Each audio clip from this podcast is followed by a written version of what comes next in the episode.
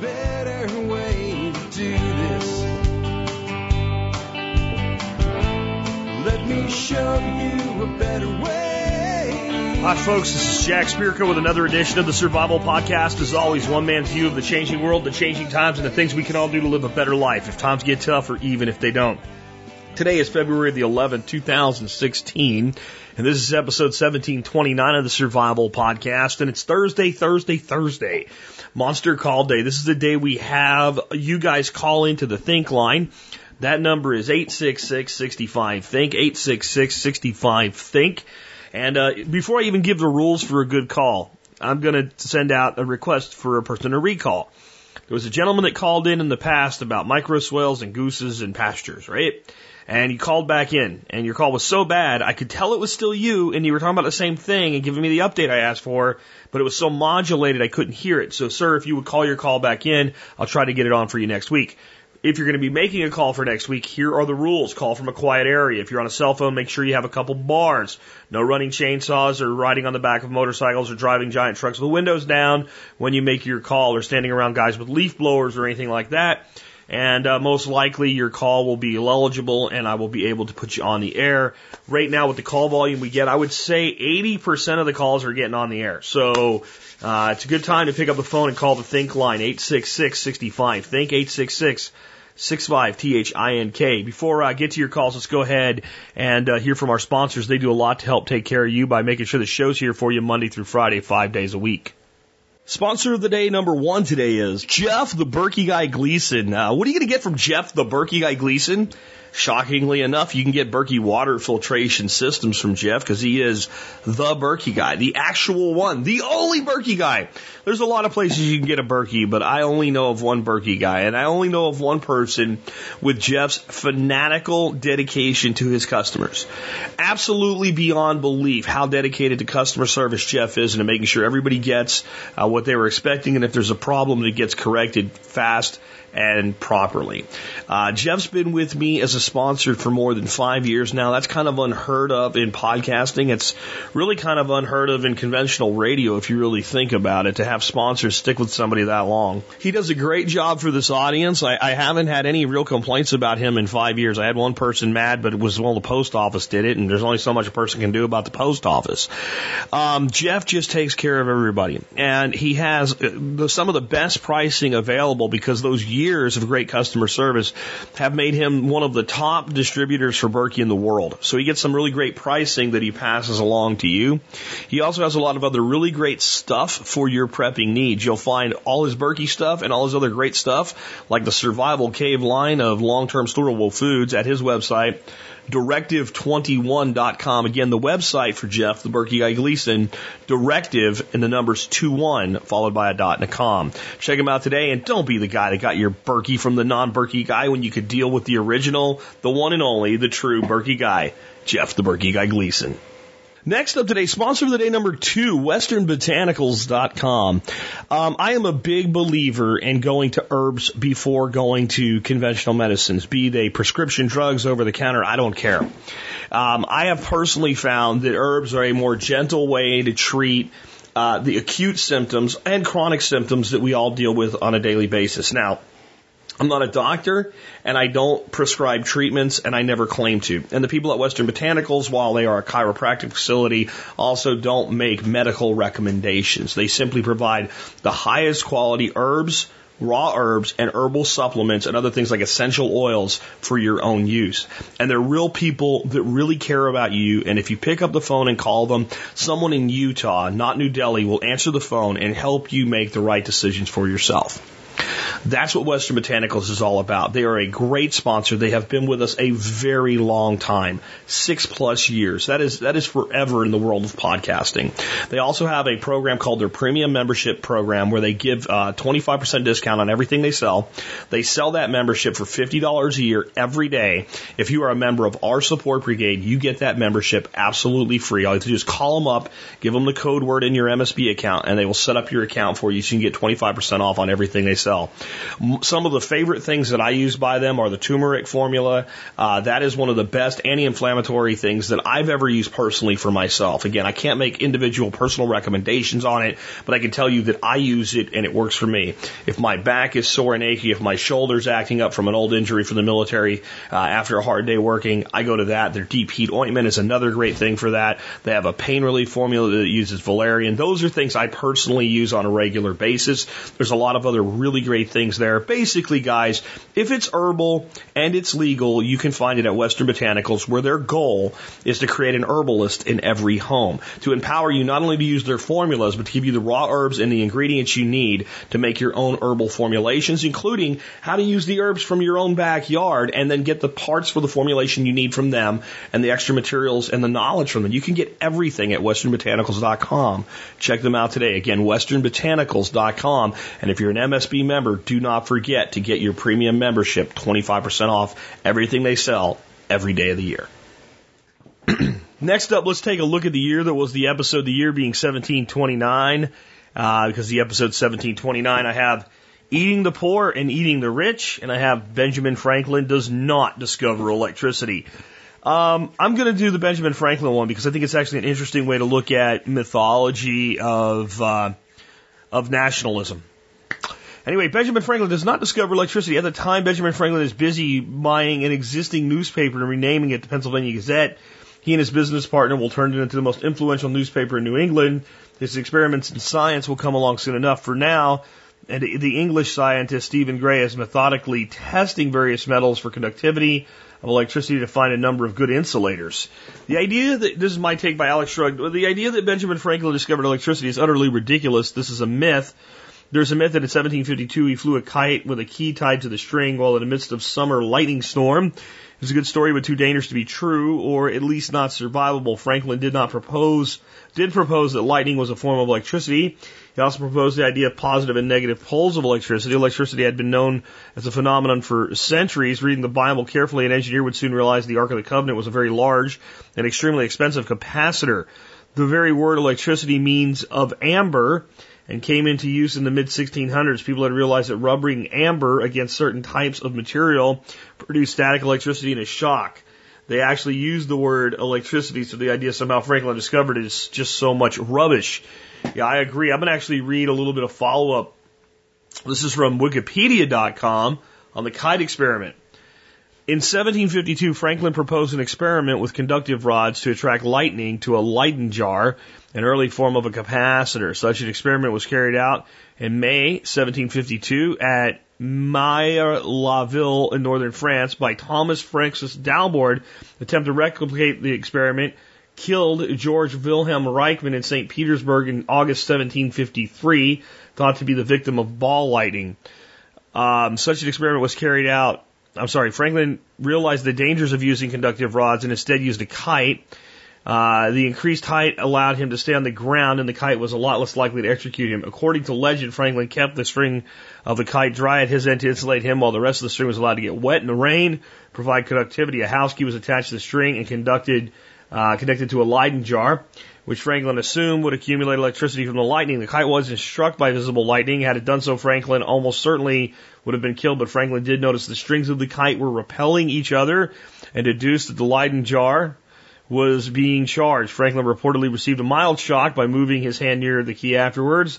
Uh, because as he had estimated, lightning had negatively charged the key and the Leyden jar proving electric uh, nature of lightning. Fearing the test would fail or that he would be ridiculed, Franklin only took his son to witness the experiment, then published the accounts in a in test uh, in third person. Uh, de Romas per, per, pursued his priority claim of the kite experiment. He had recognized it by Bordeaux Academy and the Académie de France in Paris. Modern controversy. Controversy. The standard account of Franklin's experiment was disputed following an investigation and experiments based on uh, contemptuous records by science historian Tom Tucker, the results of which were published in 2003. According to Tucker, Franklin never performed the experiment, and the kite is described as incapable of performing its alleged role. Further doubt about the standard account has been cast by the investigation by a television series Mythbusters. The team found evidence that Franklin would have received a fatal current through the heart had the event actually occurred. Nevertheless, they are confirmed, they confirmed that certain aspects of the experiment were feasible.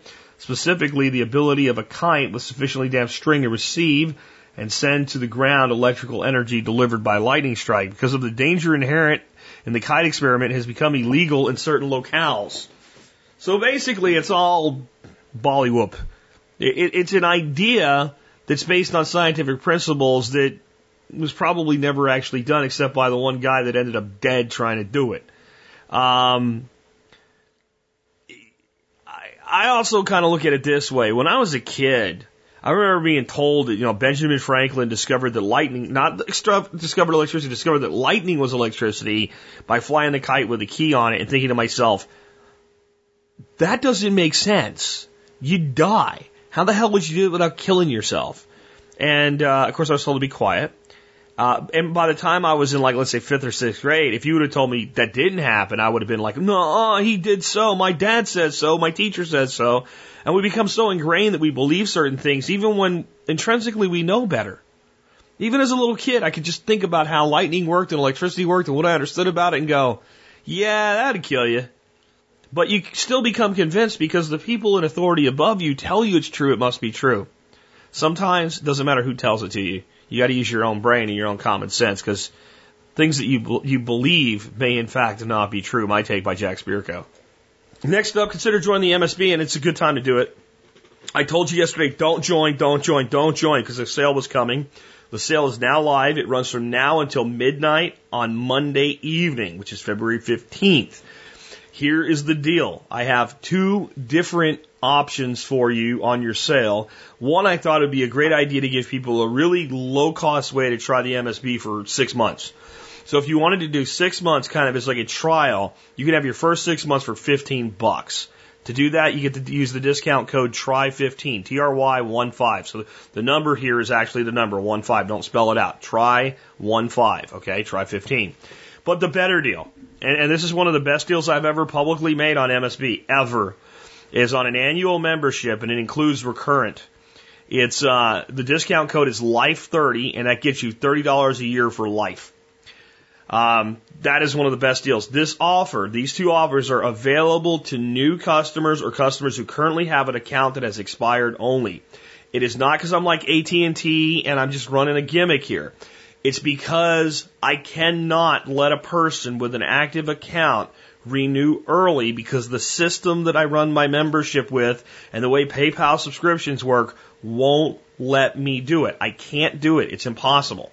Um, it, it, would require a manual entry of every single person expiring their account, manually adding it, it. It's too complicated to do. So this is for if you've been thinking about it or if you've let your membership expired, take advantage of this sale. Um, what I will say though is people that want to do this, you just want to, and you have an existing account.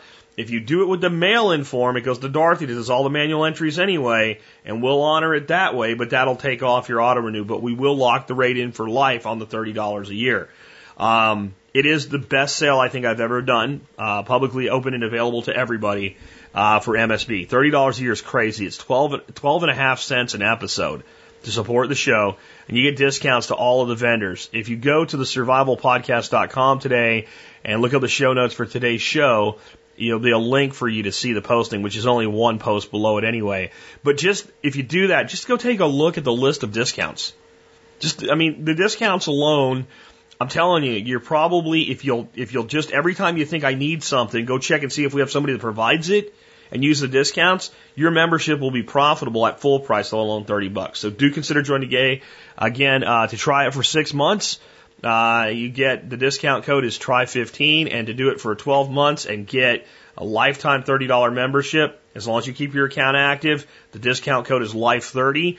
On another note, real quick before I move on, sometimes PayPal screws stuff up for the customer, not just me and cancels your account because you changed the payment information or you did something or something expired and it's not your fault that you got your account canceled. If that ever happens to anybody that's ever been given a lifetime rate, all you got to do is email me. I'll generate a new code for you and I'll honor the rate. I always do that. I always keep my word. It's very important to me that I keep my word with my audience here at the Survival Podcast.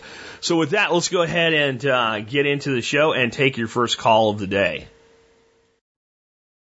Hey, Jack, it's Don out of Florida. Love all you do. Thanks so much.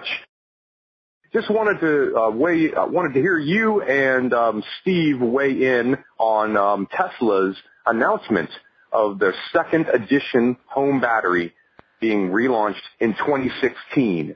Now, Elon Musk says you can actually, if you want, go completely off grid. I'd love to hear you and um, Steve's opinion on that, and um, just continue what you're doing. And uh, take care. Thanks so much. Okay, a while back, Steve Harris um, fielded a question on the first version of these uh, batteries, and I will put a link in the show notes today for you where Steve answers that question. I'll try to figure out if I can do it right, where the link it so that when you click the link, it goes straight to Steven's answer. I think I can figure out how to do that. And uh, you can listen to it. And, and the short version is, hey, it's awesome and it's going to change the world, but it ain't as great as people think it is right now. So what Steve said is, well, in three or four to five years, when the second generation comes out, or third or fourth, at like half the price and does at least as much or more, then your ROI on things like peak shaving, which is where you charge your battery all day long while while energy's cheap, and then use it at night while energy's expensive, uh, really starts to to pay off. Now, but the caller asked, you know, Elon Musk said you can go totally off grid. Well, right now, if you want to go totally off grid, you can go totally off grid with some solar panels and some car batteries. It doesn't mean it's going to do everything that you want it to do. Um, if you were to go off grid, let's say that the, the new generation of the, the, the Powerwall and using the, the Gigafactory batteries was the bomb. I mean, this was a battery that for $3,500 could store enough energy for you to run your household, including your central air conditioning, your central heat, and everything the way you do right now with the electric company. Let's say it could do that in that battery for a, for a full day, for a full two days. Like once the battery charged, you go two days without needing any power at all. It doesn't. Just I'm trying to make a case here so you can understand my point about this. Okay, how many solar panels would it take to charge that battery? How much wind energy would it take to charge that battery? Those are your two things that would primarily be available on an individual basis. Some people are lucky to have a place where they can create some hydropower from small hydro. But how many solar panels would it take? A good Lord's fortune worth, assuming the sun was out and shining brightly the day before. So no matter how badass the battery is, you, if you wanted to go off grid, your limitation is still generating the power to put into the battery for when you're not generating the power. So I, I don't know where the caller got that idea from. I really don't. Um, I looked up some information about it and looking for a quote uh, by Elon Musk about you know what what exactly are going to be the improvements. And here's what I found. Musk said the new model would provide, quote, moderate improvements over the current one, including a longer life cycle. Right now, the Powerwall relies on batteries from Panasonic, but the new version will use cells built at the Tesla Gigafactory. The Nevada plant's enormous capacity should allow Tesla to build a lot more of them to clear back orders and hopefully keep up with demand a lot of customers and homeowners with solar panels, but businesses have been adopting the higher capacity commercial models. The first generation consumer model comes in a $3,000 7 kilowatt version and allows daily cycling, ideal for solar panel owners. The $3,500 10 kilowatt model supports weekly cycling and is aimed at backup chores. So what Musk said is there would be moderate improvements to the new one. Uh, moderate is to me moderate. If it was going to be a super lightsaber battery that was going to enable you to go a week and run all appliances in your house off grid for a week at a time, um, I think it would be stupendous improvements. I, I haven't heard anything from Musk or from the news that this is anything other than a moderate upgrade. Here's what I think the real upgrade is going to be. They're going to probably be, begin driving the prices down after they clear the back orders for the money that they already took. That, that's number one. Uh, and two, they'll be able to, to ramp production up faster. I think this is more of a change toward getting more product to market faster so the customer experience is better. And I mean, you have to understand what's, what this product product's really about. It's about this power wall, not just the battery, where you can go in and set this thing up and there's trained technicians just go out to any house and just set one up and it can go between solar panels and a wind machine and a house on an off grid, or it can go to grid tie for backup, or it can tie into solar plus grid tie plus battery and just, it's, it's a kind of a, a template. It's just a done deal. It's, it's a universal. So here's what I think is going to happen. For about the next two to three years, not much. Rich people, uh, commercial enterprises at 10 hours of backup is great for. Uh, things like that are going to buy the hell out of this. People that already have solar systems in, especially people that are like, you know what? You know what I need to do? I need to replace the batteries in my system. Hey, for 3500 bucks, I can put a 7 kilowatt system in uh, that's you know be, be upgradable in the future, and it's better than anything else available today. So they'll buy that. New solar installations will use this. But it's going to take time for that scale to meet a, a, a, ramp of efficiency to where the price starts driving itself down. I mean, case in point, back in the 80s, a shitty printer for a computer was $1,000. Today you can get a great printer for 70 bucks. You got more in the ink than the printer because scales of efficiency. And the printer does more than the, the 80s printer will ever do. I think even though this is cutting edge, state of the art technology, we're still looking at a 1980s equivalent of an emerging technology. That it's going to be over the next four or five years, as Stephen initially said, that this thing really comes into its own and what it can do. And in the end, no matter what the battery can do, no matter what the battery can do. It's still about, well, how much power can you generate to put into the battery? Now, this is my belief that once Tesla has this nut sort of cracked and they have their projections in place and they know that they're going to have that pricing curve come down, the production quantity efficiency come up, and they're going to be able to continue to improve the efficiency of the batteries itself and how much power it can hold, they're going to turn their sights on some sort of power generation. And I would believe that very secret in the corporate, you know, archive somewhere that some stuff like that's already going on and not being talked about. Because it could be a miraculous thing or a stupendous failure. I mean, the reality is we know that solar panels are not an efficient use of energy. They're just not. They're the best power source there is when nothing else is available. Small scale wind has inherent limitations. Machines don't ever last as long as they do. They never generate the power that they say they can generate wind energy works better at large scale. And those of you that are posting the memes that it takes 25 years for a wind machine to pay back its uh, energy usage, you're wrong. It takes six months for modern large scale wind machines to produce enough energy to offset the energy used to create them. And from that point forward, they do just fine. And as far as killing birds, skyscrapers kill a hell of a lot more birds than windmills. Windmills are not evil, they're not the devil, but they're also not the lightsaber to save the world yet either. In the end, technologies like these batteries really are about enabling more efficiency from the grid, no matter what powers things, or enable independent off grid people a better reserved, longer life capacity in their batteries. In and of themselves, they're a game changer, but they're not an earth shattering game changer in what they do. But I think that the long term dominance of Tesla in this sector is going to be stupendous. I think this is going to be, it's going to become something that in, in 10 years to 15 years, more homes in America will have a power wall or a competitor in them than won't.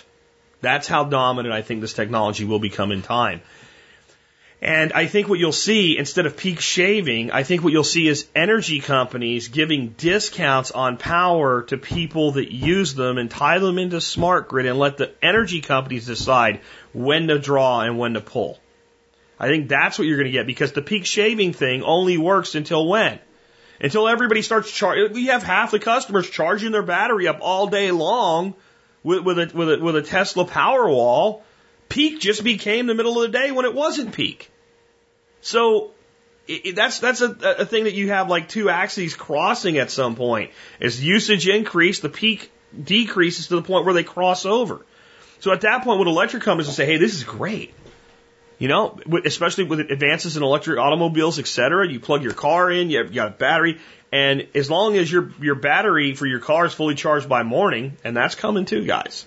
There's already, I mean, that's that's changing. You don't really care if they pulled a little out and put a little back in, right? Or they pulled from your your house battery and they let it continue to charge your car, and once your car was charged, they they just kind of they took a little bit more from your your power wall, and then they put it back while you're at work. You know, I mean, this is this is what's coming, and I know some people are really freaked out about that and think that the smart grid is a way for the government to control our lives. Trust me, guys, I don't trust government, but smart grid technology as a tech makes sense. It makes an awful lot of sense, and it's the only way that we'll ever get large scale products, solar and wind, et cetera, to be viable. It's the only way. Now, personally, I'm for decentralization as much as possible, but we have the grid that we have. And right now, this is probably the way it's going forward. And that's a long answer. If Stephen disagrees with me, as always, he's free to uh, either pile on or disagree and send in a standalone recording. Hi, Jack. Bridger in Wisconsin. I just had a uh, squirrel eating chicken feed question for you. Background is I just uh, got my first few birds uh, in the winter. Not the most ideal time, but uh, I was taking them off the hands of somebody else anyways, I've had issues with, I usually have kept the feed in a PVC tube feeder inside of the actual coop, let them run around in their run and they go in there. Problem I've been finding is that the squirrels keep on going in there and eating large amounts of my feed and I don't like paying the extra premium uh, for the non-GMO organic stuff and uh, be feeding my local squirrel population. So so far my uh, my my uh, way of getting around that is I've been pegging them with the with the uh, pellet gun and and uh, using the uh, the bucket method as best, best as I can. But uh, I still constantly have come back and find squirrels running out of the coop. So as you know, with squirrels, it doesn't really matter how many kill you're going to constantly have to deal with them because there's always one to uh, pop back up and take place. So what I've started to do was I let them feed all morning. I let them out before I go to work. Uh, I put some feed outside, and then midday I open it back up, let them run in, get some feed, I put some uh, fermented feed outside as well for them, and I just basically keep the coop closed except for parts of the day where I open it back up and let them get back in there to eat and lay. Uh, problem being is I'd like to make this a little easier on myself without having to constantly uh, be opening and shutting the coop and those types of things. And I was wondering if you knew any tips or tricks of either keeping the squirrel population at bay and or of making some kind, some kind of squirrel proof, uh, squirrel resistant uh, feeding um, option that I could go for. So anyways, I appreciate it. Thank you, Jack. Bye. Well, I'm going to start out with if you continue to shoot them and eat them, uh, you'll be surprised at how good of a population control that will become. Squirrels are one of the creatures that we have, you know, very liberal bag limits on. Some states have none at all. Uh, some have them classified as a game animal with, you know, three month season, six a day limits. It all depends. And generally speaking, it, it is mostly dependent upon how popular squirrel hunting is because if, uh, if it's really popular, you could really damage the population. But heavy hunting of squirrels generally won't actually knock the population as a total back because they're such a resilient animal. And what happens is you, people are only going to work so hard to shoot a squirrel. So they move further back into the forest or what have you. And as their population builds up, they just move back in.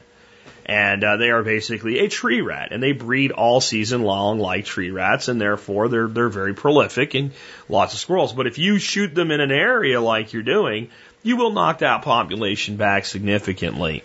That said, I did find a product for you that I think is exactly what you're looking for.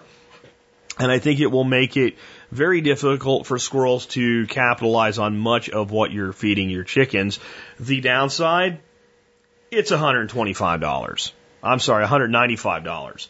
It is Grandpa's feed, Feeder's automatic chicken feeder.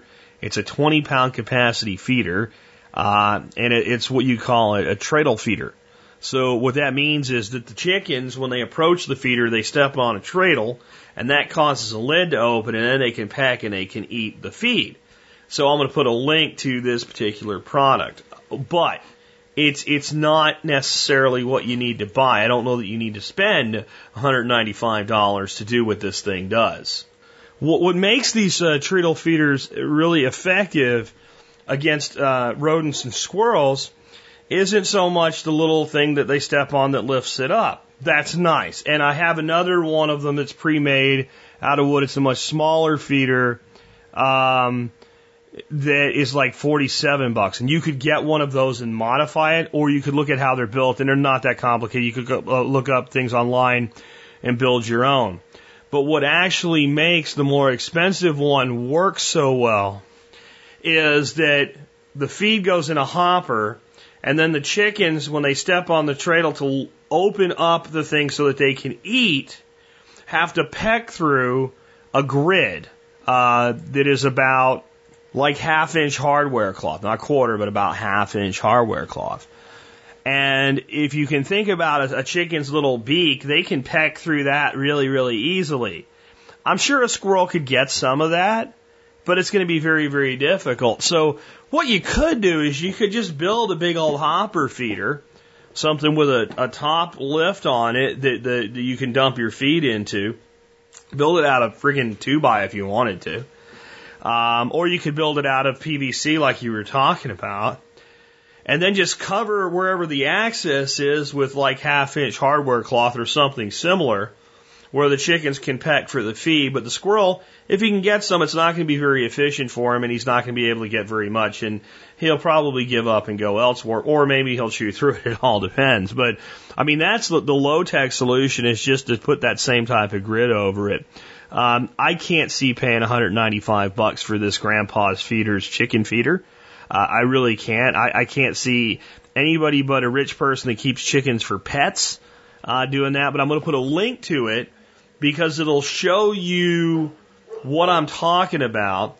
And I'm going to put a link to the lower cost one because if you only had a few birds and you wanted to modify something and not do the work, 48 bucks on Prime I, I could see some people might really like that. It's a bit small for my taste, but if you had like a, a half dozen birds or something, a small flock, and I don't know how many you have, you didn't say, um, you know, it would work for that. But I think that for a larger feeder, all you need to do is, is put that, that grid over it.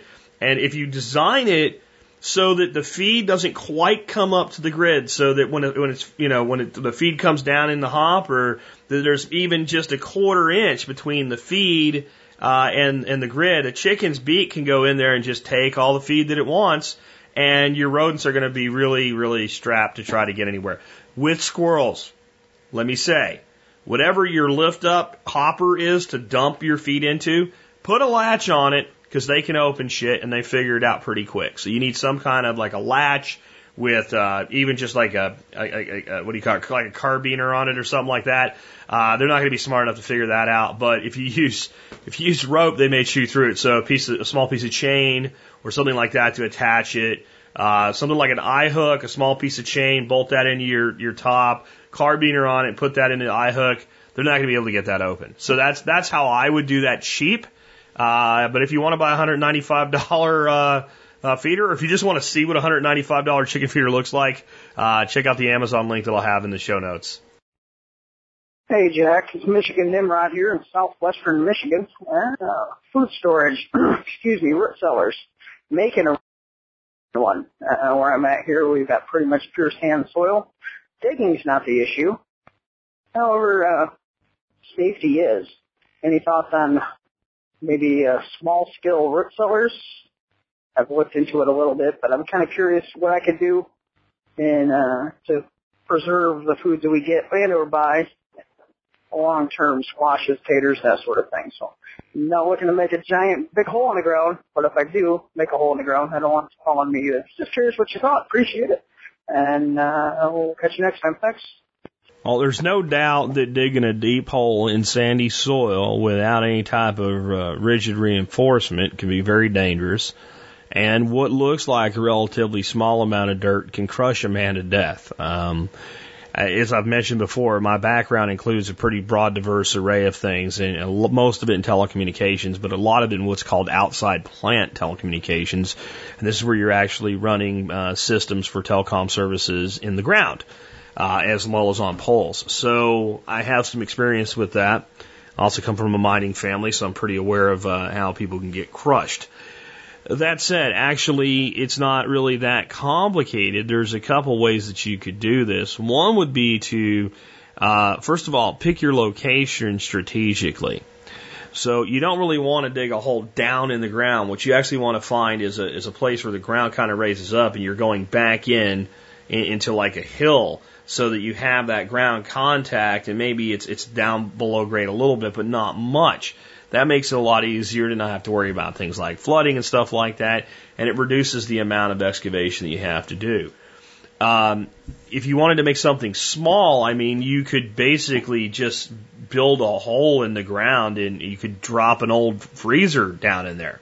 If you want to do something really small, like so, so go to Craigslist and get a, uh, a used chest freezer for next to nothing, you can probably find one that's broken for free. Uh, you can do it with a regular standard refrigerator too, with two doors and maybe have some separation there. Put in a drainage solution for it, put in a vent solution for it, and dig a hole considerably larger in diameter than you need so that you can safely access your depth. Drop that down in there and then cover it over and uh, possibly build a, a, what I would do personally is I would build a wooden frame uh, that comes up above the doors and then cover that over and then cover that with sod so that you can pull that up and then access your doors and actually have that a little bit below the hill or the mound that you've chosen to do this on. If you actually wanted to build a true root cellar, something you can walk around in, uh, sandy soil again can be a blessing. What I would actually do is again strategically choose your location. You're looking for a location that's not going to get blasted with sun, that's got some elevation change to it, kind of built into a hill, and, and you know rent some equipment. Be the, probably the most effective way to do this. And since it's easy digging soft soil, remove significantly again more than you need. If you're getting anywhere where there's any kind of danger, you can use uh, two by sixes or two by fours and, and plywood to put up reinforcing walls, but you can really kind of make it sloppy to begin with and further out. Then what you do is you go in and with simple cinder blocks, you actually build the structure that is the root cellar and then, you know, set up your door, your roof, everything, so your ventilation, your drainage, like you're building basically a cinder block building, and then return the earth around the structure. You do need to do the math. You do probably need to get some engineering assistance with how much weight the roof can support what you're going to make the roof out of. Uh, those are some pretty important questions to answer, though you don't need much cover up on the roof of something like this, a couple inches. So then what you're envisioning now is something that more looks like a cave going back into a hillside than a hole down in the ground. That's, that's the effective way to build these things anywhere. Uh, but it actually would make what you're doing a lot more safe to construct because you're pretty much starting above grade. And again, with um, a piece of equipment, even like a bobcat, uh, you can kind of carve out again a whole section and uh, just put in some reinforcing walls before you do it. Now, you can make a relatively small structure that way too, something that looks like a, a big uh, outdoor grill with a small door and what, what have you. But you definitely aren't going to do it without putting in something for walls. And back in the old days, they probably would have used stone and rock. Today, I would say that at the cost of cinder block, that it, and, and the ease of construction with perfectly straight angles and lines, and ease of reinforcing with rebar going down your holes and filling your holes with concrete, uh, you could build a substantial little root cellar for under a thousand bucks, and it would you know, if you look at it that way, if you compare it to what you could build or buy, I'm sorry, as a refrigerator or freezer for a thousand dollars, it would actually be a lot more versatile. So I think it's a project definitely worth considering. And I don't think you write it off because you have sandy soil. You just take the appropriate uh, items into consideration. Or again, go find yourself an old uh, an old refrigerator, freezer, chest freezer, something like that, and just you know look up how to do that online. Make sure you account for ventilation and stuff like that, because then you can dig a hole that's not that deep and it's not that dangerous and it's not that big a deal. And uh, you know you're talking about if, if some dirt caves in, you're talking about pulling your feet out, not having somebody try to save your life. Uh, my father told me a story when he was on construction in New Jersey where a guy was down in a non-reinforced ditch. It was primarily sand, and it fell in on a guy And uh, my old man jumped in the ditch and, and dug him out like a madman, you know, and finally found him and got him with a shovel, like just digging like crazy. And when he finally like he was, you know, he'd poke a little bit, and dig a little bit, poke a little, and, it, and when he finally got the guy out, it took him like 30 seconds to get the guy out. The guy started flipping out, said you could have cut me with the shovel. And he said he wanted to shove him back in the ground and start kicking dirt on him, but he thought better of it and didn't. Because the guy's pretty ungrateful in that situation because he'd have been dead otherwise. Um, so it is a serious thing, but uh, it's not something that's so serious that you can't deal with the, the, the issues. Uh, let's take another one. Hi, Jack. Um, um, question is, uh, do you think getting an official diagnosis for Asperger's syndrome might end up being a liability for somebody in the long run? especially as government gets more involved in mental health issues and our information becomes more accessible to various other companies and agencies. Um, details, uh, well, I'm fairly certain I have, you know, a, a variation or a, a, certain degree of Asperger's, and I'm seeing the, the same signs of it in my son, who's recently started school. In both our cases, it does appear to be, you know, kind of milder expression, which would probably be defined as atypical autism. You know, there are difficulties for me, but certainly nothing I haven't been able to overcome. And I don't know, I see value in consulting a specialist for my son in terms of maybe having more details and information to work with, but I'm concerned that not only it might send a message, you know, the wrong message that he's broken or needs medication or something, which I don't believe he does, but also in the future it could affect any number of things for him from unemployment to, you know, ability to own firearms. You know, even in the present, if I were to consult a professional about this for myself, it would negatively or could negatively affect my security clearance my job. So even now it's an issue. Um, while I've worked, while I've experienced some social challenges, you know, I was able to overcome them, and really the greatest problems I had were dealing with school and that dysfunctional atmosphere. And so uh, we're thinking as long as, you know, our son appears to be happy and challenges don't appear to be overwhelming him, you know, we're more in favor of not getting the healthcare system involved.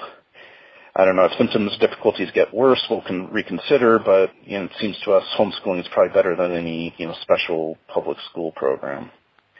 Uh, now I know you're not a doctor or psychologist, but as someone who has personal experience with this and appears to be happy and successful in this adult, I still would, you know, value your opinion on that and if you have any concerns that come to mind. All right. Thanks, Jack. I am not a doctor and I do not give medical advice, and this should not be seen as medical advice. This is my opinion as an individual who is uh, about 99.9% that I was a, pretty much an, a, a textbook case of Asperger's uh, as a child and, and learned to cope with it through high school to some degree and, uh, really learned to cope with it because you got to in the military. And then as an adult, just decided to, to, to do what needed to be done to be able to function in society. Um, people look at me today as an extrovert and they think, how could this guy ever have been someone that would have Asperger's? And my response to that is, well, you didn't know me when I was 10, 11, 12 years old. Um, and if if you go down the list of things to, to, to not just moderate, but to you know considered extreme cases of Asperger's, uh, like like things like liking to make animal sounds and stuff like that, fascinated by patterns and shapes, etc. Um, I was textbook, and I live a full, happy, wonderful life today because I chose to. And that doesn't mean that everybody can, but that means it's possible. So, my initial opinion is the worst thing that could have happened to me was for somebody to have told me your problems are completely not your fault. It's a condition, it's a disease outside of your control, and you need special treatment and maybe special medicine to make you better. I think my life would have been a effing disaster had that approach been taken with me as a child. And I don't think any of the things that I've accomplished that are significant in life would be accomplished. I think I would be a systematic drone if I had been treated for that condition, especially the way some of the ways it's treated today. Now, while I can't give medical advice, I can read medical opinion and I can tell you that the primary way that Asperger's is treated today is with understanding the condition, uh, setting a warm, gentle, loving environment for a child so that they can deal with their situation, teaching them uh, to how to have empathy, teaching them how to understand facial expressions and responses to other people, that because generally a person with Asperger's they, they say you're not empathetic. Well, it's not that you're not empathetic. You don't get that the other person's hurt. You don't even understand. Like it doesn't make any sense to you. Like what are you upset about? It's no big deal. So being able to say that like that was hurtful to this other person. Here's how not you did something wrong. That was hurtful. Here's how you can understand that it was hurtful. Right? Here's how you can see like see when she did that or when he did that or when they said this. That means the other person's been hurt. Right? And and you have to balance that with like not being a freaking wuss because some people are just hurt over everything. The butt hurt in the in society today is extreme. I have somebody working on a special project just to deal with all the butt hurt in the world, but I won't tell you who it is or what it is just yet. But I think you'll get a laugh out of it. I think it'll get used a lot. So I'm not talking about illegitimate butt hurt, but I'm talking about when a child or even a, a young adult does or says something that truly is hurtful or insulting and doesn't get that that's what they did. Instead of coming down on them, you have to explain it. Right? So all of these things are things that can be done without a doctor. Right? it, it, it may be beneficial if, if it's really a problem to seek out some level of um, counseling help for someone that deals with that that's not inside the medical MD profession, but just as like a licensed professional counselor or something like that without a diagnosis. See, a diagnosis is permanent. It's a stamp, right? And, and it would technically be, you know, considered a mental disorder. Okay, so you know what kind of things in the future may come out that just if you have a mental disorder you can't do or you can't own. Um, and now it's been diagnosed, so now we know you have it. Now it's official, right? And and I, I honestly think that Asperger's in of itself, rather than being classified as an autism spectrum disorder, and it's it, a lot of medical push now to like not even call it something, so just call it a form of autism versus Asperger's, right? I don't know that that's the case. I, I don't even know that Asperger's is a disorder. I, I don't know that there's anything at all that you would say is is is is wrong with a person that has this condition. I think it's a personality type. I mean, uh, that's what that's how I feel about it personally at this point. That there's there's certain things in your mind that work a certain way that's different from what's considered normal with giant air quotes around it and geez, the last thing I want to be called in the world is normal. If you call me normal, you're going to piss me off. Because normal is, in this country today, is jacked up. But even, it is somewhat not normal from standard people, but I think it's more, in my opinion, it's more of a gift than anything else.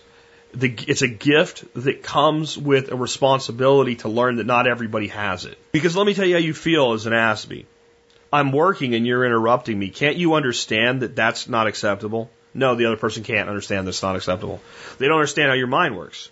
They don't understand that your mind is moving in a different speed and that you're actually when you when when you interrupt me when I'm working, you haven't interrupted the step I'm on. I'm already five steps ahead and my body's catching up with my mind. And if you interrupt me, I can't just go back to work like you could because I'm not starting where where the last you know the last mark in the wood was or the last uh, keystroke was. My mind is working out here, and now you've pulled me out of that, and I don't even, and I've lost that delta, and I can't get it back. That's that's one thing. So you have to understand that when people interrupt you when you're working, that they don't they don't know.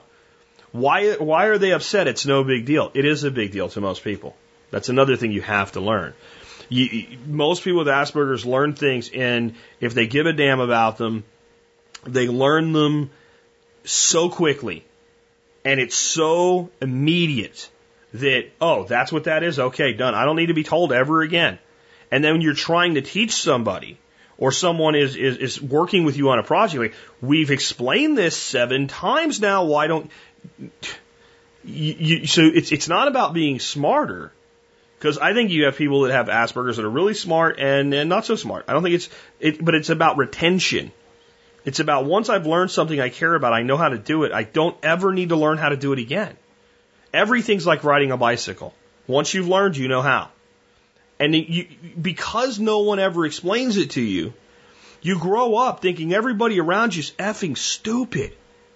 Because you, you just think this is no, how the hell do you not know this? Okay, so it's, it's a frustrating thing if you don't understand it. I think if if you can explain to a young person Many of the, the attributes you have are gifts, and you have to accept that other people don't have them. But that doesn't make you better than them. They have gifts you don't have. They can focus on things you can't focus on. So it, it, it's just a matter of each of us using our gifts independently and understanding and respecting each other's gifts and limitations. And, and I don't think that we need drugs to do that. I, I think there's certain psychiatric illnesses that even me, even anti you know, medical establishment Jack would say, you need meds, man. There's people that if they don't take their meds, they're going to flip and kill somebody or themselves. Or end up in a box on the street muttering, okay? And, and meds work for those people, and that's fine. But this stuff here, no way, man. Uh, I, don't buy it. Uh, and again, not in a medical opinion, a personal opinion. I think that this whole damn thing is more a type of person, more a, not even a personality type, but more a way of viewing the world based on your own perceptions that's a little bit different than what's considered normal. I, I don't think it, that does not make it a disorder. There are people that are born with 2010 vision, uncorrected. That's not a disorder. That means that they can see better than you, right? And, that, and they might get frustrated at you when you don't see what they're pointing. It's right there. You don't see it. We wouldn't call that a disorder. That's what we do with Asperger's, in my opinion. I would not seek a medical diagnosis of this, uh, personally. That's all I can say. Um, and yeah, if it gets to be more of a problem, then you got to figure out what to do next. But at this point, if your solution is, I think my child should be homeschooled, I think there's a thousand reasons that somebody could come up with the same conclusion for, and generally it's a good conclusion. And if you can do it, it's what I'd recommend you do anyway. So there you go. Let's take another one. Hi, Jack. I just was uh, wanting to know what your thoughts were on using a solar dehydrator to to thicken maple sap before uh, doing a final boil on it. I basically, long story short, I took your advice and bought a bunch of maple spiles and tapped my trees, and uh, now I've got all this sap that I don't know what to do with. Uh, I don't have time to boil it down right now. I was thinking maybe I could dehydrate it or, or somehow thicken it, concentrate it before I, you know, and then freeze it until I had time to boil it. Uh, appreciate any thoughts you had on that. Yeah, here's here's my thing, right? I'm not going to recommend that you take water and sugar, okay, and heat it at relatively moderate low temperatures over a long period of time. Concentrate it.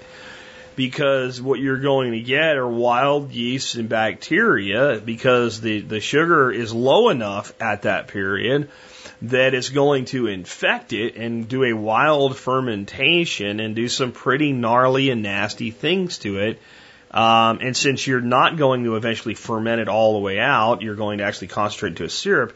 I don't know necessarily that it would be, but it could be dangerous.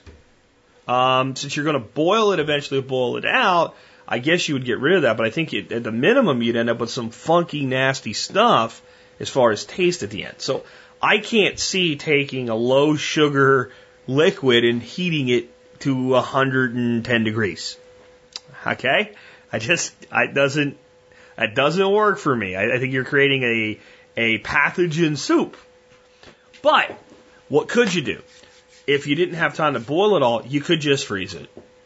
And you could use freezing to concentrate it. Remember last week when I said, hey, yeah, you know, you can't really concentrate apple juice unless you fermented it, and I was wrong, and somebody posted that I was wrong. So when I got this question, um, I thought, well, if you could concentrate apple juice through a freezing process, could you concentrate maple sap?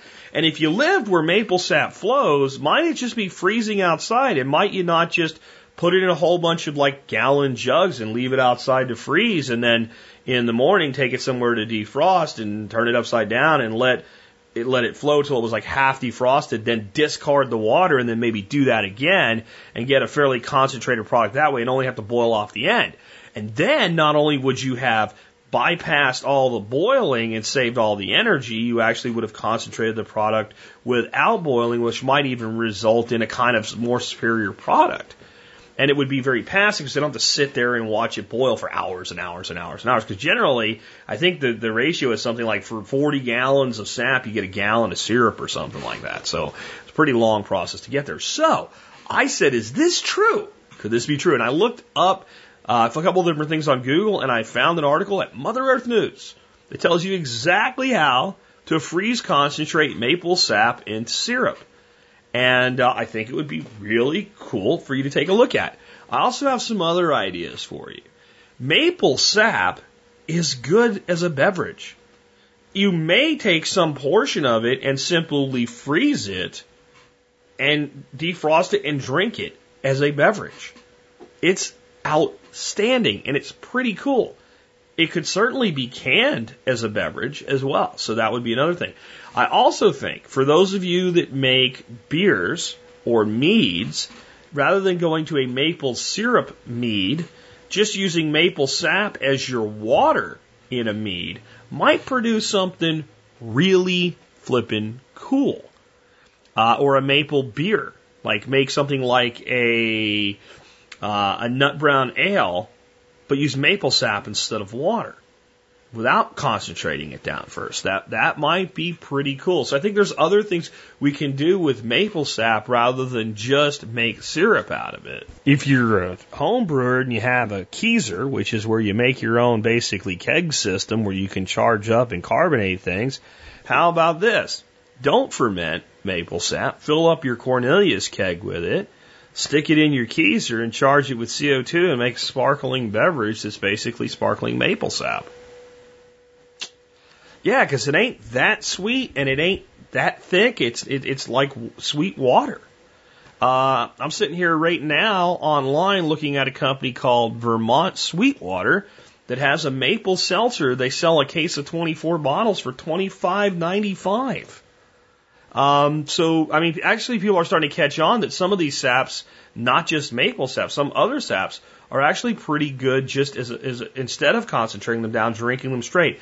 When I was a kid, we had two big sugar maples in the back of the house, and we never really made maple syrup. But I would go out and actually drain sap and drink the sap. It's it's not like a, really an unknown thing or anything. In fact, one of the really cool things was to save some of it and make a sumac tea using sumac berries and maple sap. There's another idea for you. I mean, if you really want to surprise yourself with the thing that you never knew that's actually a hot product today, go to Amazon.com and type in instead of maple sap, maple water because that's how they market it. And you might be surprised at just how many things are being done with this stuff right now. And it's a much lower energy uh, requirement to use it as a sap than it is to use it as a syrup. So what you could do is set aside enough to make yourself a couple quarts of syrup and maybe bottle, can, freeze, jar the rest and use it as what it is because frozen it would have a pretty indefinite shelf life. Just my thoughts. Uh, let's go ahead and take another one.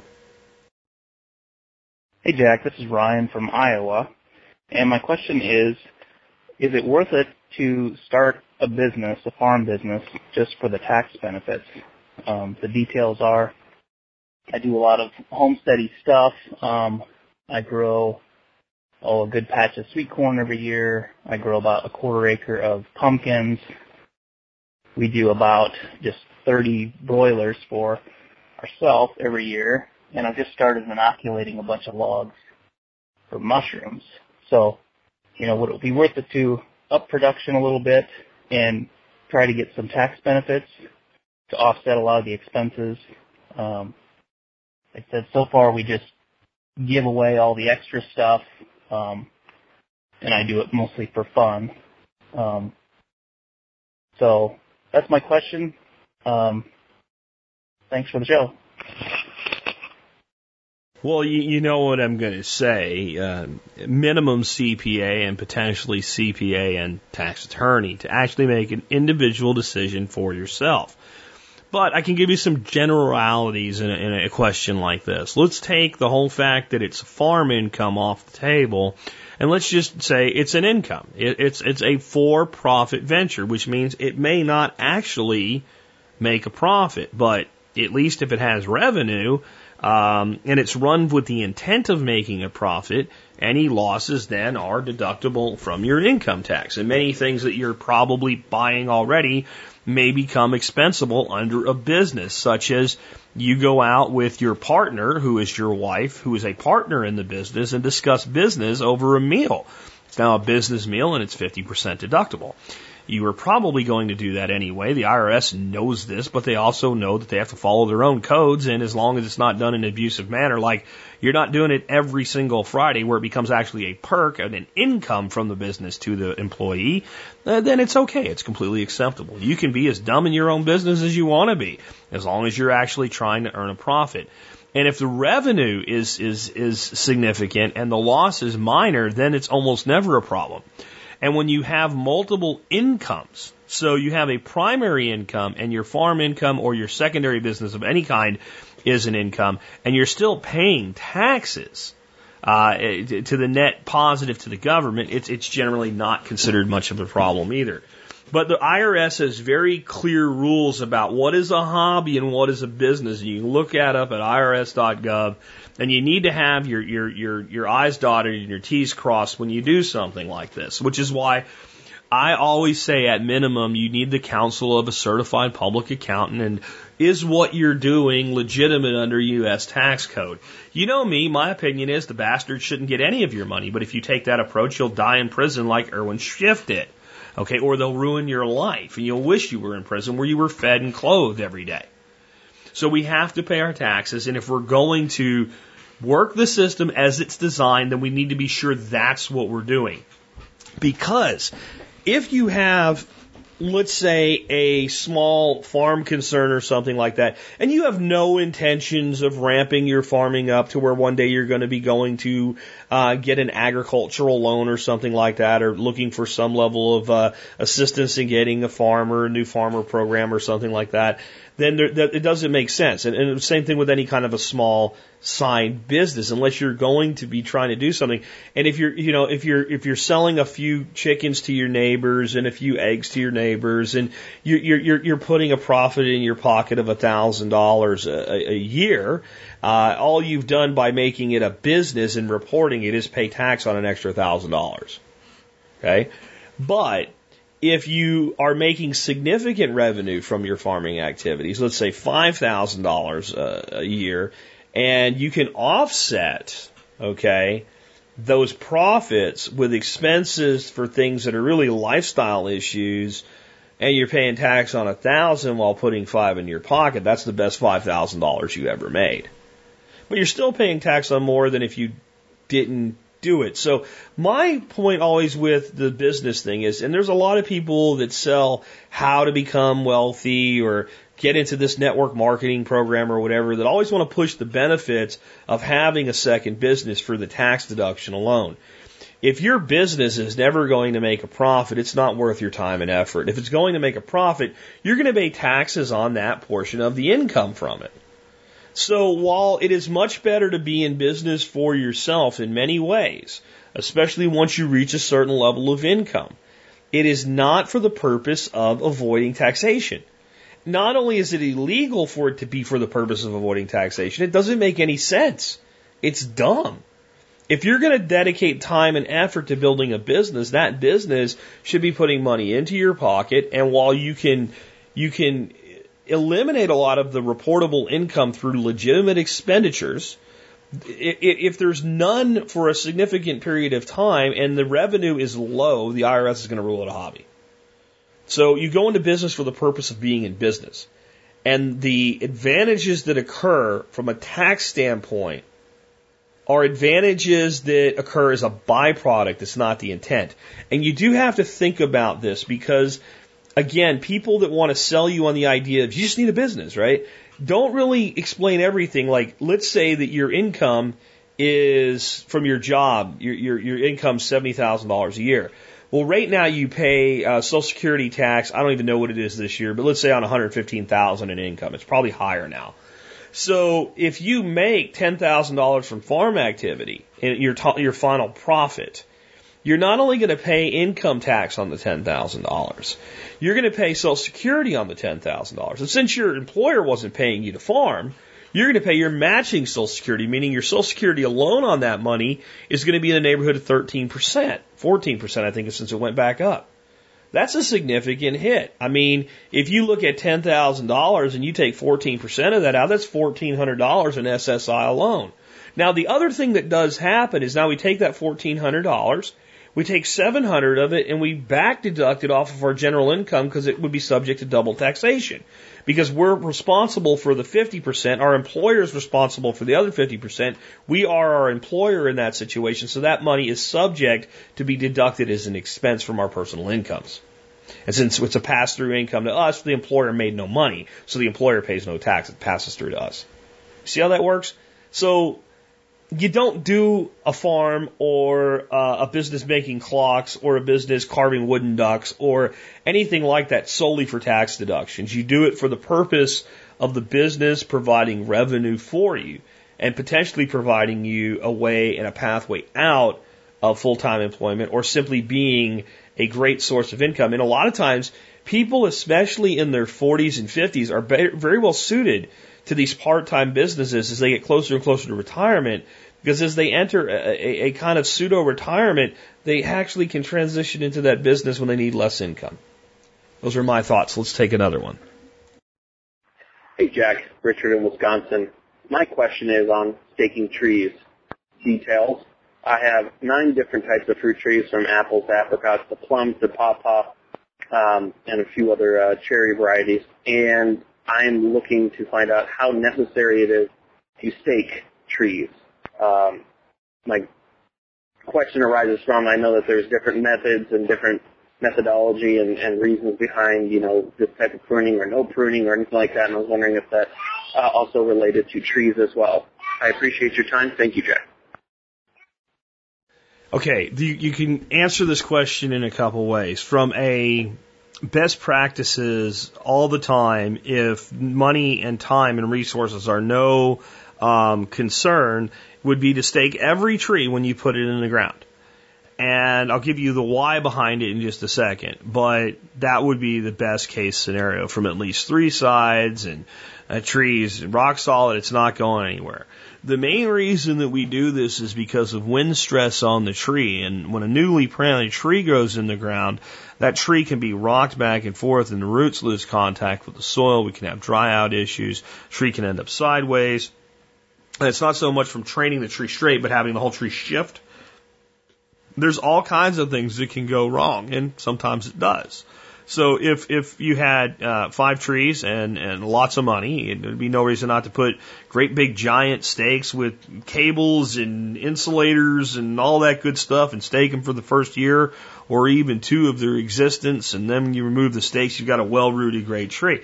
Oh, when you're planting the amount of trees that we're planting, it it doesn't really work out that way. So one of the ways to immediately mitigate the need for staking is to plant smaller trees. By planting smaller trees, there's less of a top of that tree to uh, to deal with wind, etc., moving it around, and therefore there's less wind catch, and then that tree has time to get the roots in the ground.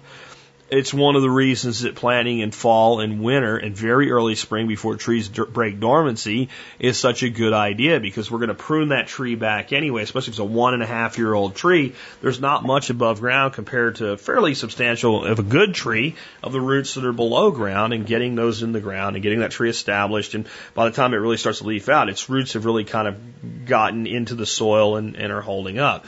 And that has a lot to do with the type of soil, a very soft, fluffy soil that a tree can easily be pulled out of even a month after it's been planted. It might be more important to stake the tree. So there's a lot you have to look at. But in general, if you're putting a large tree out of a pot into, I mean, a big tree, it probably needs to be staked. And the smaller you go, the less need there is of it.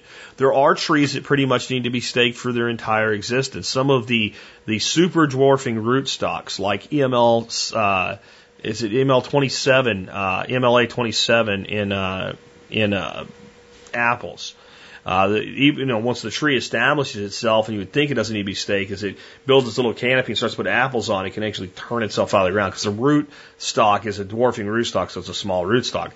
I don't like that approach. I like to use the largest rootstock I can get. I'll go full size on any tree that I can actually find with full size rootstock. If, if anything else, I want a very large semi dwarf so I get a huge root system. I control the size of the tree with pruning. Good pruning practices when you plant your trees will assist you with not having to stake every tree. Uh, but again, the bigger the tree, um, and the more valuable the tree is to you, the more likely it is that you'd stake it. When we're planting trees that are uh, seedling trees like seedling locusts or something have 80 cents a piece until you just plant them all and let them go. However, there's also another time that we might need to stake a tree. If we have a tree that's basically what you would call a one year whip, so that tree is nothing but a you know two and a half to three and a half foot long um, stick, about as big around as our pinky or smaller, sticking up out of the ground. That tree can e- easily be knocked over by an animal, broken, snapped in half. All different kinds of things can top that. And those can be staked very simply with one or two sticks of bamboo that are really just designed to help hold that straight until it has time to grow into its own. So those are trees that we have to uh, that we have to stake. If we're doing bench grafting, where we take a root uh, stock and we make a, graft, and we're only putting one little little tiny bud on that root, and that's going to grow straight up into that first one year whip. We have to stake that. Because if that gets broken off while it's growing, it's all over. That tree's done. Uh, we, we've lost it. We can maybe save the roots and regraft it next year. So that would have to stake. So those are kind of the ins and outs of staking trees from my viewpoint. Uh, let's take one more. This is an interesting one that actually kind of ties in a little bit with the last question that we had just before this one. Hi, Jack. Uh, my name's Todd. I'm from Western Massachusetts. I'm 33 years old. Um, I've got a question for you, um, more of a, a validation of my own thoughts, if possible. Um, I'm looking at leaving my current job to pursue um, trying to raise vegetables, animals uh, for sale on my homestead, and hopefully be able to be able to keep my uh, my child, which is on the way due in August, um, out of daycare and out of having to pay for that. Um, so here's uh, here's my thought. I, I currently make roughly about twenty five thousand dollars a year um, take home um, after taxes, which I know is not a lot, um, but I'm a truck driver. I, I've bounced around a number of things. I work currently for a local lumber company. Um, I do carry my family's health insurance. However, my wife has a job which she could do so. Um, my my hope is uh, right now I currently have an 8 by 8 um, solar greenhouse that is 90% done. I've been picking away at it for a while. Um, and I want to set up an aquaponic system in there with uh, zip towers and be able to sell lettuce, herbs, um, other plants um, at a local market, which actually belongs to my family, um, who's agreed to purchase every everything that I can bring them. Um, you know, after the savings in daycare, I only need to make about twelve thousand dollars a year if you do not include the health insurance um, in order to make up my income. Um, so I, I don't know. I'm just I'm kind of scrambling. I've been wanting to do this for a very long time, and now that I've got a baby on the way, it just really gives me a, a major kick in the pants to try and get this to work.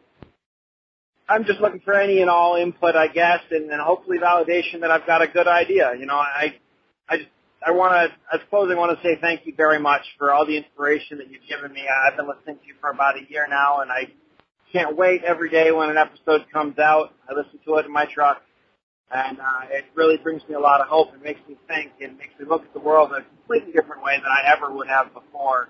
It's greatly affected my family and uh, in my life. So I, I want to thank you for that, and I'd uh, really appreciate your opinion on that. All right, thank you. Um, I'm going to say some things that are very positive toward this and some things that are negative toward this because I think you have to have a realistic look at this. And I don't just validate people's ideas because it, they want me to. So the first thing I have to say is I, I, I think any parent that thinks, well, I'll work from home and then I'll raise my kid and we won't need daycare in many ways, working in your own business is not a viable childcare scenario. Because to run a business, now I'm going to get to why it might be a little bit different with the income requirements you have in a minute. But to run your own business takes a lot of time and effort, and it has to be done at certain specific times. And children don't work on a schedule. Children crap their pants, pee, cry, need you, etc. Uh, whenever and why, whenever they want to. And, and in some ways, like ages like four to five, for like those two years, four and five, it's almost worse because then it's the more active and I want this and I want that and I'm going to do this and I'm going to do that. And they get a little bit older. If you're homeschooling or what have you, you can give them their work to do that, that holds their attention. You got to get this done. Dad has to work, that type of thing. But raising an infant and building a business from the ground up is not easy. I'm not saying you can't do it. I'm saying you got to really think like you, you, you're not just going to use an eight by eight greenhouse to make twelve thousand dollars a year. Uh, not likely anyway. And, you're in profit because revenue and profit are different. We just had a tax question, so I said that. So I don't want to squash anybody's dreams here, but can you make can you make twenty five grand a year, kind of from an urban homestead? No doubt, plenty of people do it. You do a microgreens growing in one room in your house, and you could set the whole system up for about a thousand bucks. But you're gonna have to hustle. See that this is this is where the problem comes, right? So we ever gonna make this stuff and sell it at the market. So what are you gonna put your kid in one of those chest things and take them to the market in the cold weather when they're eight, eight months old, six months old? How's that gonna work?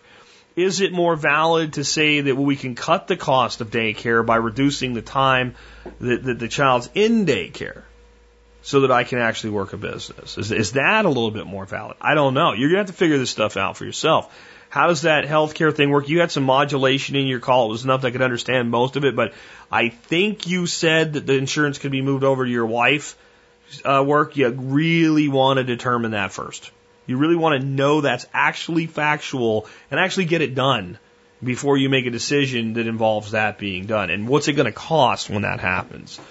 Um, so the income's not the problem. Log- logistics of being able to run a business at that level of profit while trying to raise not a child, but an infant, a baby.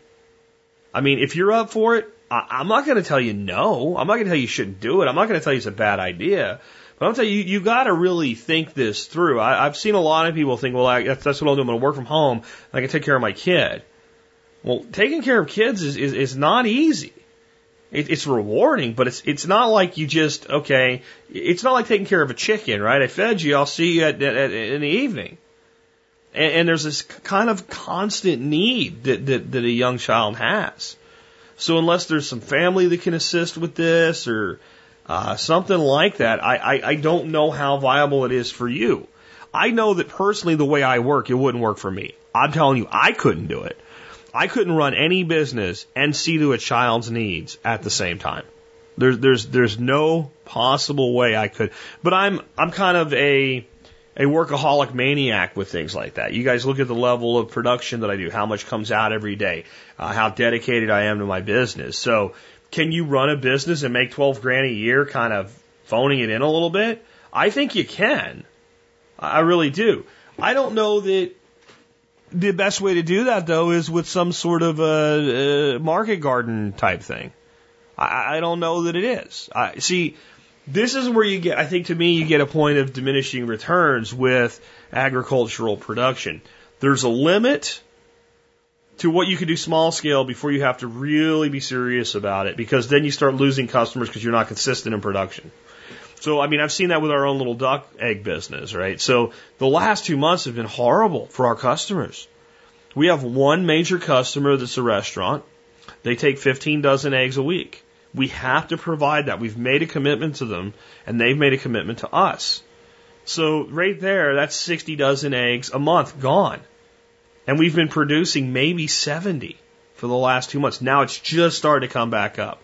The winter hit us, the coyote attack hit us, all that. So, so, and, and we've been able to, to, to really kind of hug our customers into to waiting through this with us. And we've know some other people that do ducks and said you can go get some eggs from these people for like the next couple of weeks, and by then we'll have a couple dozen for you, and hopefully we'll be through this. But I mean, so that, that's the type of thing. So like, if you only need to make twelve grand a year, you, you you might look at other ways to do it, or you might say, okay, the way to do this is with you know a backyard nursery or something like that, selling plants and maybe selling trees and bushes and shrubs and some ornamentals and stuff like that. Kind of the, the Mike McGroarty backyard uh, nursery type thing.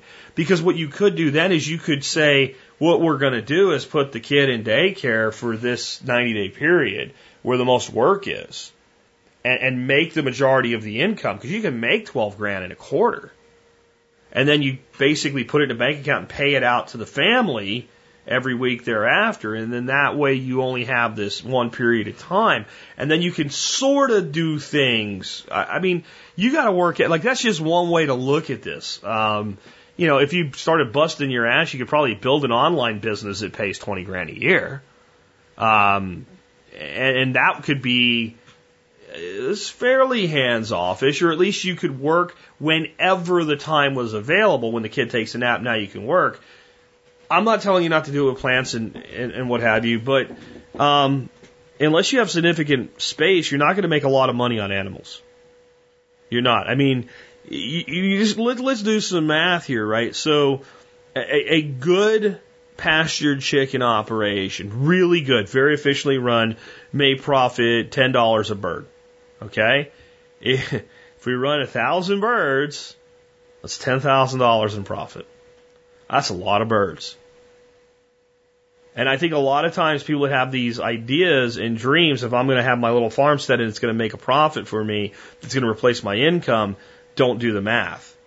I mean, if you look at what we do with duck eggs, throughout the best part of the season, it takes us about three bucks in feed to produce eight dollars worth of duck eggs. So, you know, we, we do fairly well with that. But that means per dozen, we're making five bucks. Which means to make ten thousand dollars in profit, we need to produce two thousand dozen eggs.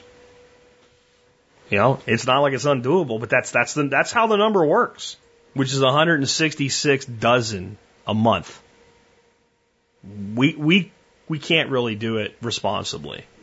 We, we, we can do about half of that on average throughout the year, about 80 dozen. So we can make about five grand off our ducks. It's a lot of work for five grand, but we love doing it. It's part of our lifestyle. You know, and it, it leads to other things like now we're selling the quail eggs, and those are actually more profitable than the duck eggs. And because we already have a customer base, we, we haven't even tried to sell any yet. Just a customer, you want some quail eggs? Yeah, I'll take five dozen or five 15 packs. Okay, here you go. I think we have, uh, with all the eggs the damn thing's laid, I think there's three packages them in the refrigerator right now. I haven't even marketed them. So you can build income streams like this, but you know what it takes to, to, to make five grand a year off of ducks? It's in their eggs. It, it's a three acre operation. My wife and I work every day on it. You know, and we first thing in the morning and last thing at night. It's it's it's a commitment to do something that's that's a little bit different than what most people do, and it's great. Um, I think that if you had double the income requirement, like a two parent, like both parents were going to go at this full time, and you were going to try to make 30 grand, uh, in some ways, I think that might be easier than one making 15 because you can hand off responsibilities. Like, I'm going to go do this, you take care of that, that type of thing. And, and the way most families that have been able to kind of build a homestead income with all the kids at home and everything, they've had, you know, older siblings to help, things like that. So I'm not saying not to do it. I'm saying just really, really think about how you're going to do it. And when you say, well, I'm going to make money from this greenhouse, okay, then do the math. How much can you grow? What does it sell for? how long does it take for that to happen? You know, how long does that take? So what's the cycle? What's the cycle? Um, how easy is it to sell? What are the reliable numbers? Build an Excel spreadsheet. I think anybody in these these decisions, you can't just say, "Well, I only need twelve thousand dollars." Bullshit. No, you don't. You're going to need more than that. You're going to need more than that because there's going to be things that are going to be expenses that you're not accounting for right now. You know, there's going to be a cost of health insurance that you're not accounting for right now. There's going to be some level of daycare required if you're going to build a business, even if it's uh, a person that comes to your house for three to four hours a day that works for nine bucks an hour, right? There's going to be an expense. And that might be a, a, an awesome way to do that, like a part-time nanny that comes at the peak times of workload requirement, right? So the kid's still home and you have that environment. I mean, there's a lot of ways to make this work, but you need to do the math um, I also would recommend that anybody that wants to make a living from agriculture on a small scale, uh, get Curtis Stone's book, The Urban Farmer. It is the, it, will allow you to make all of the determinations that I just talked about for yourself in your own life. See, I can't really answer this question for the caller because I don't know what he's capable of. He might be like, Jack, whatever. I, you know, for all I know, this is a guy that, you know, raised his siblings when they were little babies and had 20 different things to do on a farm and he had no problem getting it done. And, and I could be wrong. I'm saying I couldn't do it. So everybody has to make these decisions for themselves, but math is math. Facts are facts and Excel doesn't lie. And if you say that this greenhouse is going to produce $10,000 in product a year, then you need to be able to sit down and go, well, in June it's producing this. These are the things it produces. This is it. This is the sales channels. This is the cost of goods sold. My cogs. These are like the finan. I think maybe next week's Tuesday show will be on increasing your financial and business vocabulary. And one of the most important terms that the general public just doesn't, they're not aware of. COGS, cost of goods sold. ARPU, average revenue per unit.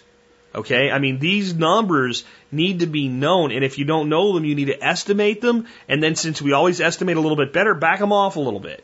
Be conservative with them, and make those numbers work. And that way, at least when you start into something, and you get to the end of your first month, and you go, well, I think I did pretty good, you can actually look at the projections against the returns, your P&L, profit and loss statement against your projected P&L, and say, I'm behind.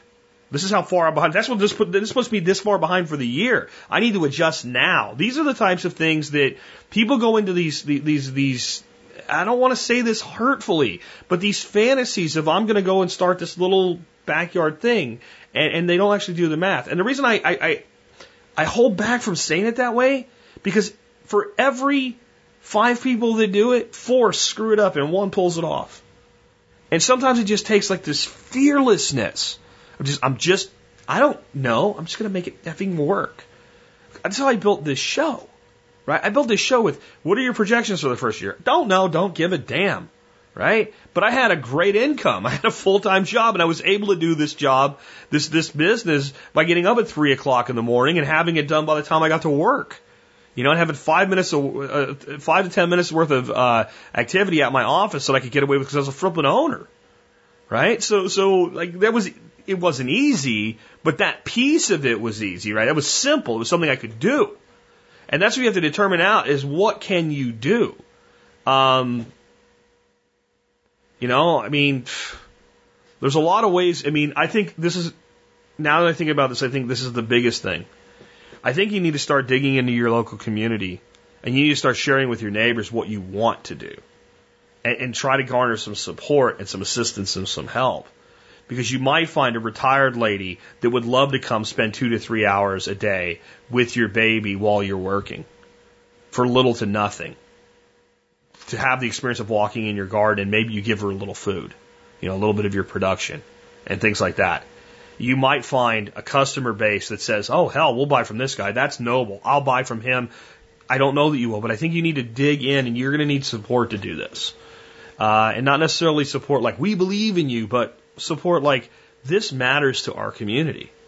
And, and, and that's one of the things that, that, you know, kind of the urban suburban world has that, that living out in the sticks doesn't. Like, that's available, especially in, in the right community. So, um, that's the best I can do for you, for you. And I want you to keep your dream alive. This is what I want you to do. I want you to dream big, but think logically with that big dream and actually my, my only concern is don't hurt yourself. You know, don't hurt yourself. Now, a lot of times, does it matter? So this would be my final thought on this. A lot of times with people with a job like a truck driver or something like that, that's what you said you had. If you quit and you leave on good terms and you want a job back a year later because it didn't work, pfft, no problem. Get back in the truck and start driving. I mean, that's, that's legitimate for a lot of different people that have trade jobs, and that's a strength and advantage too. So if you know you could just go back to work if it didn't work, it's a little safer, but then don't let that safety make you lollygag. Like you got to bust your ass. Like that's like that's the biggest thing with any business. You got to be willing to to really really bust your ass. really, really hard, harder than you think it's going to be. Multiply that by three, and that's how hard it's going to be, and you have to work at four. That, that's what it takes to build a business. It takes a commitment, it takes passion, it takes devotion, and it can become something that doesn't require so much energy once you get the system up and you learn the ropes because you've you haven't done this before either. You don't really know how to do this. So you have to learn as you do and you, you there's no training pay, right? There's none of that going on. You got to make it you got to make it work. I believe if what you really want to, you'll figure out how. But be honest with yourself about what that's going to look like. All right, folks. Well, that wraps up today's show. I hope you got a lot out of it. Um, I really had a lot of fun answering these questions. Sometimes these questions come in, and I, I really don't know what I'm going to be able to do with them. And then when I start answering them, it kind of channels into uh, what we really are all about here, which is self-reliance, self-sufficiency, independence, and liberty. I mean, there's nothing that gives you more independence and liberty than being able to control how your child's raised and how they're educated. And I mean, and having your own business and being able to do business your own way and being able to live on less than other people think you need. I mean, those are all wonderful things. And uh, I'm going to play a song for you today that kind of fits in with uh, busting it, making it work, figuring out how to get it done. It's called Struggle in Years by Chris LeDoux. Hope you enjoy it. Hope you enjoyed today's show.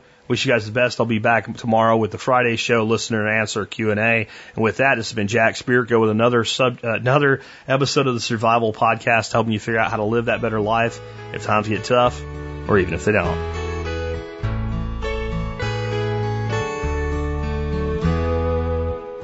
We had our fill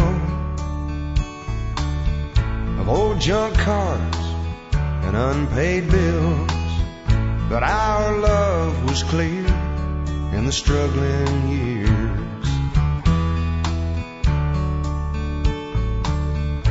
Up against the world. Four young boys and our little girl. We fought life's fears in the struggling years.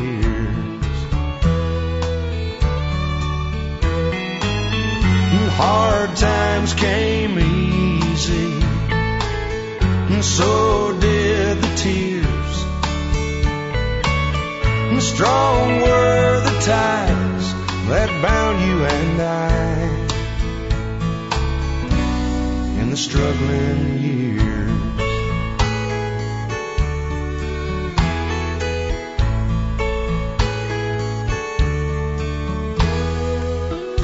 Time brought success.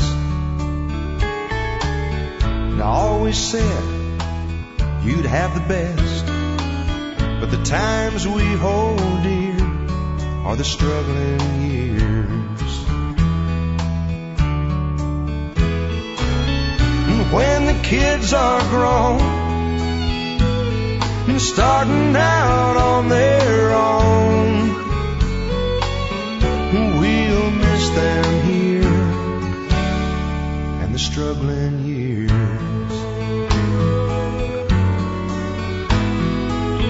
And hard times came easy, and so did the tears. And strong were the ties that bound you and I in the struggling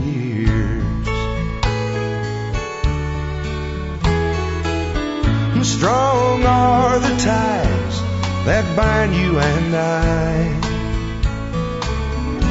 Thank the struggling